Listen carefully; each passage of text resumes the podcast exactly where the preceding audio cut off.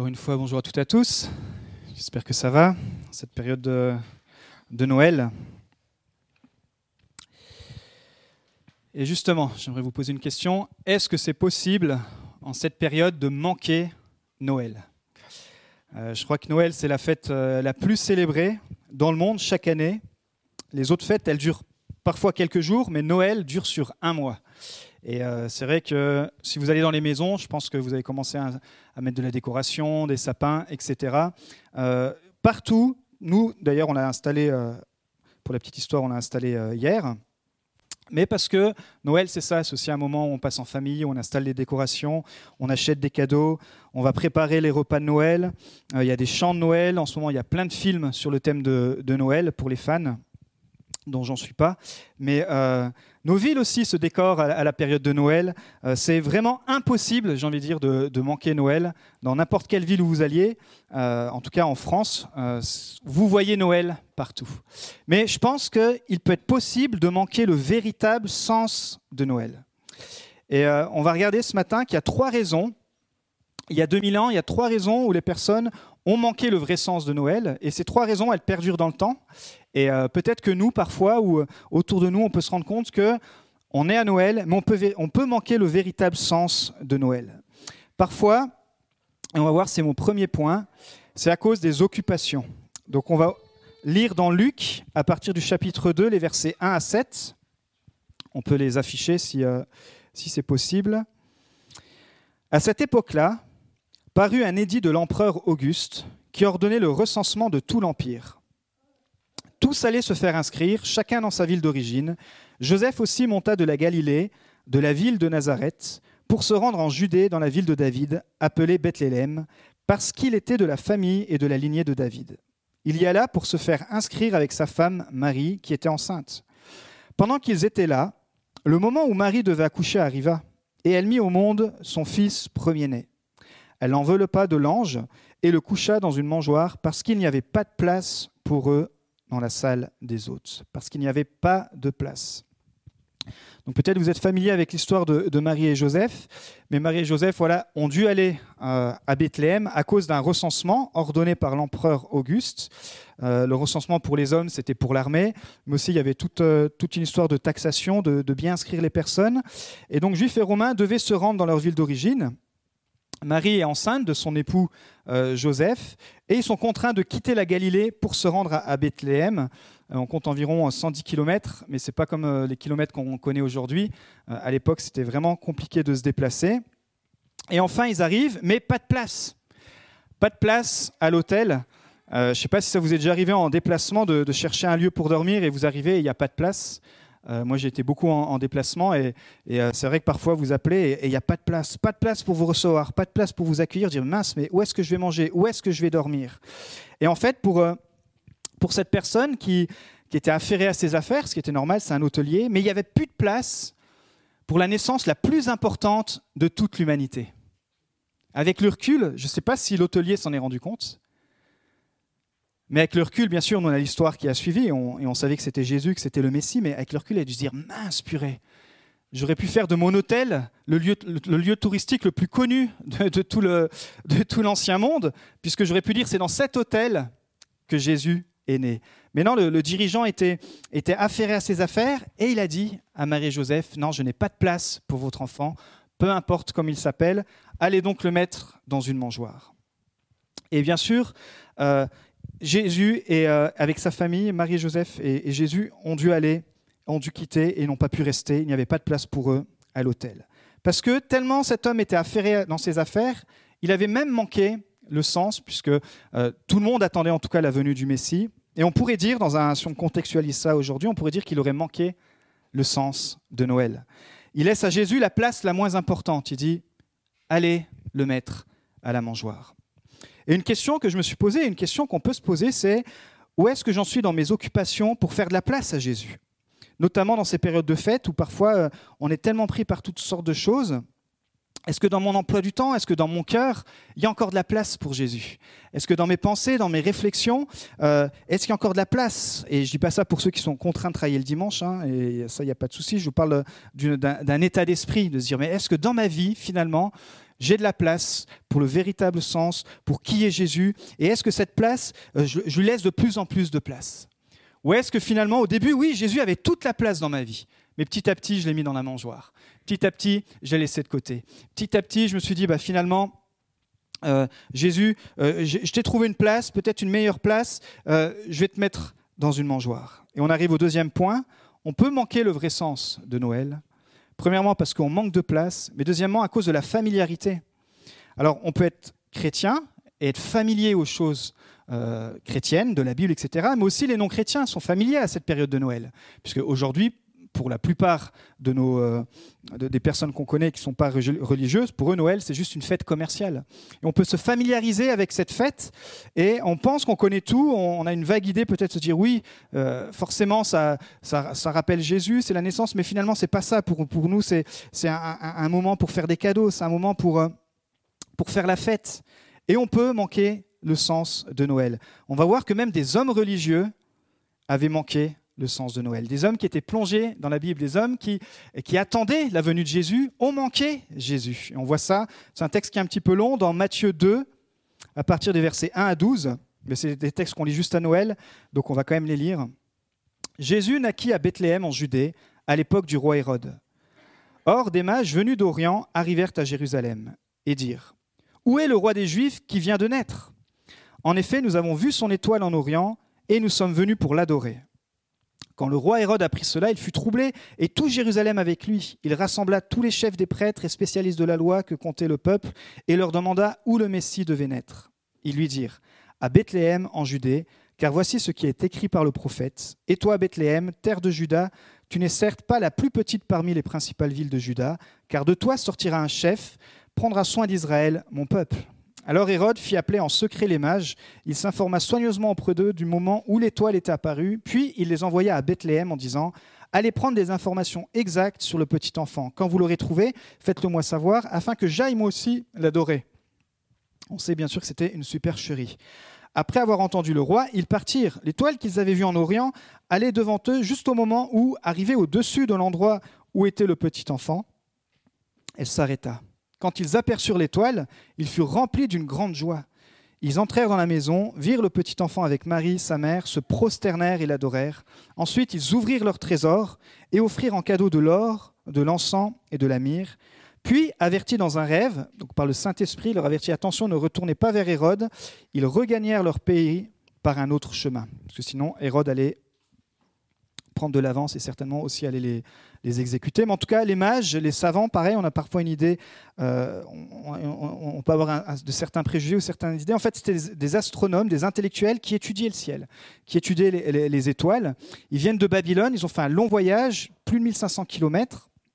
Mais eux, ils ont eu la sagesse de bien interpréter euh, cette étoile, de bien interpréter cette lumière. Ils ont compris qu'ils devaient suivre l'étoile qui les mènerait à Jésus. Et c'est pour ça que quand ils arrivent, il demande à Hérode, mais où est le Messie qui doit naître? Et là, Hérode, pour lui, ça va créer quelque chose. Ça va, ça va créer quelque chose, une panique. Et il va faire venir de nuit les religieux pour qu'il lui explique si vraiment le Messie doit naître et où, pour forcément euh, pouvoir le, tuer. Ça mettait en péril son, son, son statut à lui. Donc les religieux le savent, ils attendent Jésus, ils attendent le Messie depuis des centaines d'années. Euh, il y a le prophète Michée qui l'avait prophétisé, il y a Ésaïe. Donc, ils étudiaient les textes, ils savaient que, le Messie allait naître. Et quand un, roi païen les fait venir pour leur demander, mais est-ce que euh, cette annonce, cette étoile, est-ce que c'est vraiment l'annonce de votre roi, de votre Messie, vous qui êtes religieux, vous qui étudiez la Bible, vous qui êtes plongés dedans? Mais en fait, ils vont même pas comprendre le vrai sens alors qu'ils auraient dû euh, euh, auraient dû avoir les yeux ouverts, ils vont pas réaliser que c'est l'accomplissement de la prophétie. Et vous savez quoi, quand on regarde la distance entre Jérusalem et Bethléem, les religieux vont même pas par curiosité, il y avait 10 km, ils vont même pas se dire, bah tiens, par curiosité quand même, euh, bon, ça coïncide peut-être avec deux, trois prophéties, par curiosité, on va faire les 10 km et on va aller voir si finalement un, un, bébé est né, et puis qu'est-ce que... Non, en fait, ils étaient tellement dans leur théologie, tellement dans leurs habitudes, tellement familiers avec les choses de Dieu, j'ai envie de dire, qu'ils sont même plus étonnés que le Messie finalement peut arriver. Ils sont même plus surpris, ils sont même plus, euh, ils sont même plus en joie Et je crois que ça peut nous arriver aussi, ça peut arriver à tout croyant, quand on est chrétien depuis des années, on s'habitue. On s'habitue à la grâce de Dieu, on s'habitue même à Noël, on s'habitue à, cette naissance, alors que c'est quand même quelque chose qui est mais incroyable. C'est quelque chose qui est, qui est étonnant, qui est énorme. Et, euh, et je crois qu'on peut se rappeler qu'à Noël, c'est encore un moment qui est juste incroyable. Le Père qui a envoyé son Fils, Jésus-Christ, pour une raison précise, et on va le voir par la suite. Mais ici, les, religieux étaient tellement décortiqués à, étudier toutes les prophéties de la venue de Jésus qu'ils ont manqué sa venue. Vous voyez, parfois on peut être bien disposé, on peut être, mais on, décortique, on est dans nos choses, on est dans, et puis en fait on loupe. Ils ont complètement manqué Jésus. Vous savez, si aujourd'hui vous voulez attirer l'attention des gens et si vous voulez surtout vous faire de l'argent, vous écrivez un livre euh, sur l'eschatologie, sur la fin des temps, vous faites euh, euh, aussi des, prêches là-dessus, ça va marcher. Pourquoi? Parce que parfois les croyants sont plus concernés par discerner tous les signes du retour Jésus que concernés par Jésus lui-même. Et je crois qu'on doit garder cette passion pour Jésus cet émerveillement, dire Seigneur, il y a des choses effectivement que je ne comprends pas, je peux les étudier, mais je veux garder cet émerveillement. Quand même, Jésus, tu es notre Sauveur, tu es cet enfant qui est né, tu es celui qui a été donné pour moi. Et, Noël, c'est ça, c'est remettre Jésus au centre de nos vies, lui faire de la place, mais retrouver aussi une passion pour lui. Pas juste parler de Jésus, pas juste être euh, au courant de qui est Jésus, mais être passionné par Jésus, être passionné de qui il est, être passionné de ce qu'il nous annonce, être passionné de la transformation, être passionné de, du monde qu'il a changé par sa venue. Donc euh, le troisième point, on peut manquer Jésus parce qu'on on oublie de lui faire de la place. On peut manquer Jésus parce qu'on est trop familier avec les choses chrétiennes ou avec la culture. Et troisième point, on peut aussi parfois manquer le vrai sens de Noël par la peur. Et ça, c'est dans Matthieu 2,16, encore un texte de Noël. Quand Hérode vit que les mages l'avaient trompé, il se mit dans une grande colère et il envoya tuer tous les enfants de deux ans et au-dessous qui étaient à Bethléem et dans tout son territoire, selon la date qui s'était fait préciser par les mages.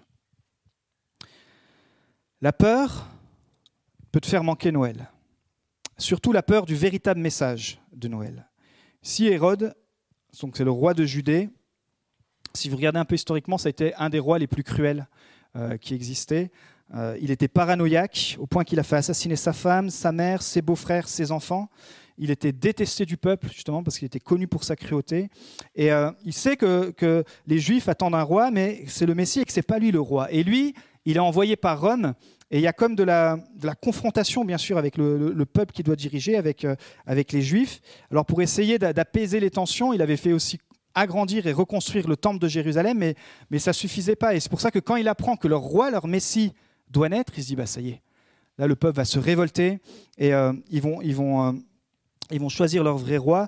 Et c'est pour ça qu'il va dire, avant que ce roi grandisse, avant que ce futur roi grandisse, cet enfant devienne le futur roi, eh ben, je vais faire massacrer tous les petits garçons de moins de deux ans. Et ce qu'on appelle historiquement le massacre euh, des innocents. Et euh, pourquoi les gens aujourd'hui auraient peur? Aujourd'hui, beaucoup ont peur de Jésus, ou beaucoup ont peur du, christianisme ou du vrai sens de Jésus, parce qu'on croit que suivre Christ, ça nous prive de certaines choses. Peut-être quand vous discutez, dit Ouais, mais attends, si tu es chrétien, euh, oh, tu vas devenir ennuyeux, ou, si tu es chrétien, tu n'auras pas le droit de faire ça, on voit, que, on voit que les interdits. Alors que Jésus est venu donner la liberté, parfois il y a des, préjugés qu'on doit, qui doivent tomber, qu'on doit même expliquer aux gens. On dit Non, mais c'est pas parce que je suis chrétien, c'est pas parce que je crois euh, en Jésus qui a transformé ma vie que, je deviens quelqu'un d'ennuyeux. Au contraire, j'ai plus de liberté, j'ai pas plus d'interdits, je retrouve une joie, je retrouve la paix. Et les gens ont peur de, de, cette image que ça peut renvoyer de devenir chrétien, d'être quelqu'un qui, qui suit Jésus, alors que Jésus est la meilleure chose que tu puisses recevoir, et notamment durant cette période. Hérode n'avait pas aussi envie d'avoir une autre personne qui contrôle sa vie à sa place. Et souvent, c'est aussi parce qu'on veut continuer d'être notre propre Dieu. On dit, moi, j'ai quelques connaissances de Dieu, ça me suffit, mais je ne veux pas que Dieu dicte ma conduite. Je veux pas que le standard de Dieu devienne le standard pour ma vie. C'est bien sympa, c'est bien mielleux tout ça, mais, mais non, moi je veux, je veux rester au contrôle de ma vie. Et certainement, avant d'être chrétien, euh, peut-être vous étiez passé par là, ou peut-être pas, ou peut-être vous avez des amis qui disent, mais moi franchement, la religion chrétienne, ça m'inspire et tout, mais je ne pourrais pas suivre Jésus comme toi tu le suis. Parce que pour toi, Jésus dirige tout. Pour toi, Jésus, il a le droit de, parole sur, tes finances, sur ta sexualité, sur, ton environnement, sur comment tu gères euh, moi, je peux pas. Je veux pas avoir que quelqu'un d'autre contrôle ma vie. Je veux rester au contrôle de ma vie. Et Hérode avait peur de ça, avait peur que quelqu'un d'autre contrôle sa vie. Alors, euh, Dieu n'est pas là pour contrôler simplement ta vie. Dieu est là parce qu'il a créé ta vie et il sait ce qu'il y a de meilleur pour ta vie. Et il ne veut pas cette relation de esclave à maître. Il veut une relation de fils à père. Et quand tu, euh, quand tu comprends ça, quand, quand, tu vis ça, quand tu vis cette relation, que tu deviens enfant de Dieu, alors comme un père et une mère aiment leurs enfants et parfois sont obligés, oui, effectivement, de dire ça, ça va pas, euh, ça, ça va, ils sont obligés parfois de corriger, sont obligés d'accompagner, bah, Dieu nous accompagne. Et Dieu parfois est obligé de, de nous donner des normes, non pas pour nous donner, non pas pour nous enfermer, mais pour nous libérer. Et euh, je crois que c'est bon de se rappeler que Dieu est un Dieu qui libère. Et c'est pour ça que c'est encourageant de repenser à, Christ durant cette période, puisque on peut lui faire encore plus de place. Je peux lui faire plus de place dans mon emploi du temps. Je peux lui faire plus de place dans mes connaissances, même mes connaissances religieuses, même mes connaissances euh, théologiques. Je peux lui faire. Tu peux lui faire plus de place dans tes décisions. Dire Jésus, tiens, j'aimerais t'inviter dans mes décisions. J'aimerais t'inviter dans ma vie. Alors pour euh, pour se rappeler ce que signifie Noël en cinq mots, alors déjà, bien sûr, Noël, ça vient du latin, natalis 10, qui veut dire jour de la naissance.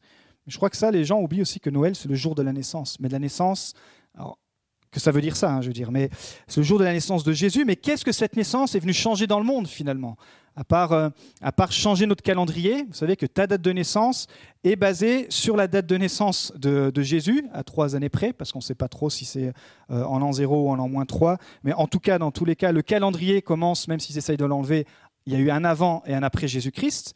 Mais euh, donc tout est, tout est en fonction de, de cela, mais plus que ça, la naissance de Jésus, premier point, premier mot, Jésus est celui qui sauve. Et ça, c'est une bonne nouvelle. Matthieu 1, 21. Elle enfantera un fils et tu lui donneras le nom de, Jésus. pardon. C'est lui qui sauvera son peuple de ses péchés. Waouh. C'est lui qui sauvera son peuple de ses péchés. Voilà un des buts de la naissance de Jésus. Le Sauveur est né, le Sauveur du péché. Et pour sauver de nos péchés, c'est-à-dire que Jésus est Dieu. Jésus est Dieu et il est le Dieu qui sauve l'humanité de son péché. Et ce matin, il te sauve de ton péché. Ce matin, il nous sauve de notre péché. Il continuera tant que les gens se tourneront vers lui.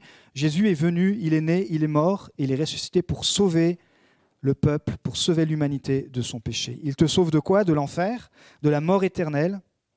Et si tu fais de la place pour le salut de Jésus, alors lui te fait une place au paradis. Lui te fait une place au ciel alors tu es sauvé, parce qu'il te sauve de tes péchés. Deuxième chose, la naissance de Jésus, c'est quoi? C'est Jésus sera toujours avec toi. Dans Matthieu 1, 23, voici la Vierge sera enceinte, elle enfantera un fils, et on lui donnera le nom d'Emmanuel, ce qui signifie Dieu avec nous. Wow. Ce n'est pas simplement le Dieu de tes pères, n'est pas simplement le, Dieu d'un pays, ce n'est pas simplement le Dieu d'une culture, mais c'est un Dieu personnel. Et un Dieu qui veut te rencontrer et qui veut développer avec toi une relation personnelle. Il vit en toi par le Saint-Esprit, il ne veut pas te forcer, mais si tu lui ouvres ton cœur et tu lui dis, bah, Jésus, j'aimerais en savoir un peu plus sur toi, j'aimerais que tu puisses m'aider à comprendre la Bible. Alors à travers le Saint-Esprit, par le Saint-Esprit, cette relation va grandir et il est avec toi. C'est bon de se rappeler que Dieu n'est pas contre toi, mais qu'il est avec toi et que sa présence est là. Et quand tu quand tu marches, quand tu, dans, ton cheminement de tous les jours, parfois tu le sens, parfois tu le sens pas, mais Dieu est en toi. Et Dieu est avec toi. Et tu dis, mais moi qui suis si, parfois, j'ai l'impression que de ne pas mériter cela, ben justement, tu ne le mérites pas. Mais Christ a fait une place en toi quand tu l'as reçu. À travers le Saint-Esprit, Christ vit en toi. Comme ces lumières qu'on voit, ces petites décorations, eh bien, il y a cette lumière de Christ en toi. Et euh, c'est une bonne nouvelle parce que parfois on pourrait se dire, mais où est Dieu? Et les gens pourraient se demander, mais où est Dieu? Mais Dieu maintenant n'est pas limité à un temple, n'est pas limité à un espace, n'est pas limité à un bâtiment, mais Dieu vit dans chaque croyant, parce que c'est cette grâce, il est le Dieu Emmanuel et il est avec toi. Troisième chose, c'est que Jésus, sa naissance, qu'est-ce qu'elle a apporté? C'est que Jésus est la source de la joie. N'ayez pas peur, car je vous annonce une bonne nouvelle qui sera une source de grande joie pour tout le peuple. Waouh Joie, ça vient du grec kara, qui veut dire la cause ou l'occasion ou le sujet de la joie. Ça, c'est bon aussi de se rappeler durant ces fêtes que la source de notre joie, c'est Jésus. Et parfois, on peut passer des fêtes mélancoliques, des fêtes qui nous rappellent des, des, décès de proches, des fêtes qui... Mais intérieurement, on dit, ouais, c'est incroyable parce qu'il y a cette joie de Dieu en moi, il y a cette paix. Et euh, je crois que ça, c'est le plus beau cadeau que Dieu a pu nous faire, a pu nous offrir. C'est nous offrir cette joie, pas la joie que le monde donne. Quand tout à coup on reçoit un cadeau, ben on, est, on est super content, on est super satisfait, mais là c'est une joie qui dure. Et une joie qui dure aussi dans les épreuves, une joie qui s'exprime. Euh, c'est bon d'être un chrétien joyeux. Il y avait un vieux chant, je me rappelle qu'on chantait à l'époque, qui, qui, reprenait le verset qui, disait euh, Soyez joyeux, Christ est en vous. L'espoir de gloire est dans vos cœurs. Waouh Soyez joyeux. C'est comme littéralement un ordre. Sois joyeux. Tu es chrétien, tu peux être joyeux. Tu ne dois pas nier ce qui se passe, tu ne dois pas nier, tu as des périodes où tu, où tu peux être triste et c'est normal. Mais au fond de toi, il y a cette joie. Sois joyeux, soyons joyeux parce que c'est lui qui est venu apporter cette joie. Il est la source.